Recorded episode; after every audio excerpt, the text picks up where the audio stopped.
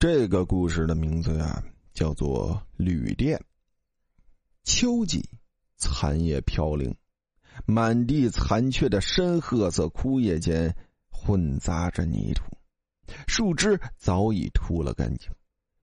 我艰难的提着脚朝山下走去，刚才也不知怎么的把脚崴了，要再骑着脚踏车回县城，看来是不可能了。到这荒山野岭取写文的风景，着实是件累人的事山脚下不知道什么时候多了家旅店，我本以为是新开的，不曾想走进去一看，却是一副破旧的样子。无暇再计较破不破了，反正也是自己一个人，住哪儿不都一样。付了能待上一夜的钱，我躺倒在旅店的床上，疲劳的不想动弹，盖上棉被，缩起身子，空调冷得出奇。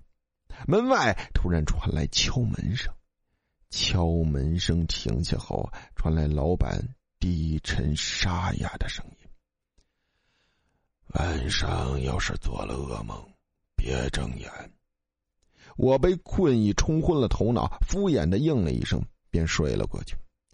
我睡得正熟，却突然觉得喘不过气来，睁开眼，一个短发的女孩坐在我的身边，两手正紧紧的掐着我的脖子，脸模糊不清，只能看见她苍白的肤色。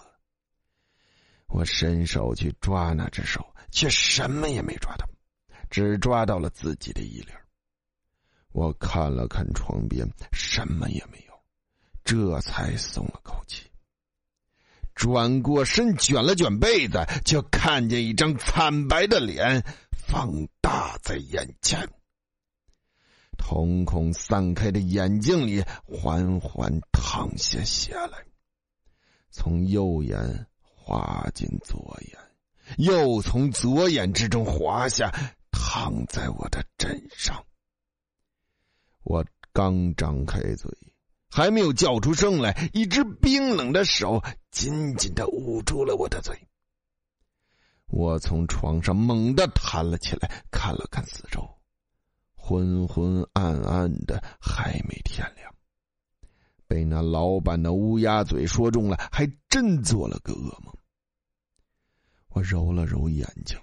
重新躺在床上，一闭眼却想到了刚才的情景，只好又睁开眼来，打开床头灯，靠着床头发愣，两只细长的手垂在我的身前，我身躯一颤，僵硬的转过头去，只对上了白色的床头板子。我松了口气，拿起放在床头的手机，打开 QQ，准备把今日没看的说说看完。手机一向卡的很，我打开空间，手机顿时卡成了一片黑。我无奈的等着屏幕显示，手机黑色的屏幕接着床头灯昏暗的灯光，倒映出了我。在我的脸边，刚才那张惨白的脸正紧紧贴着，短发凌乱的盖在他的脸上，一道道血从他的眼里流下，发白的双唇慢慢裂开，露出一个骇人的微笑。睡得好吗？好了。故事到这里就结束了，感谢大家的收听。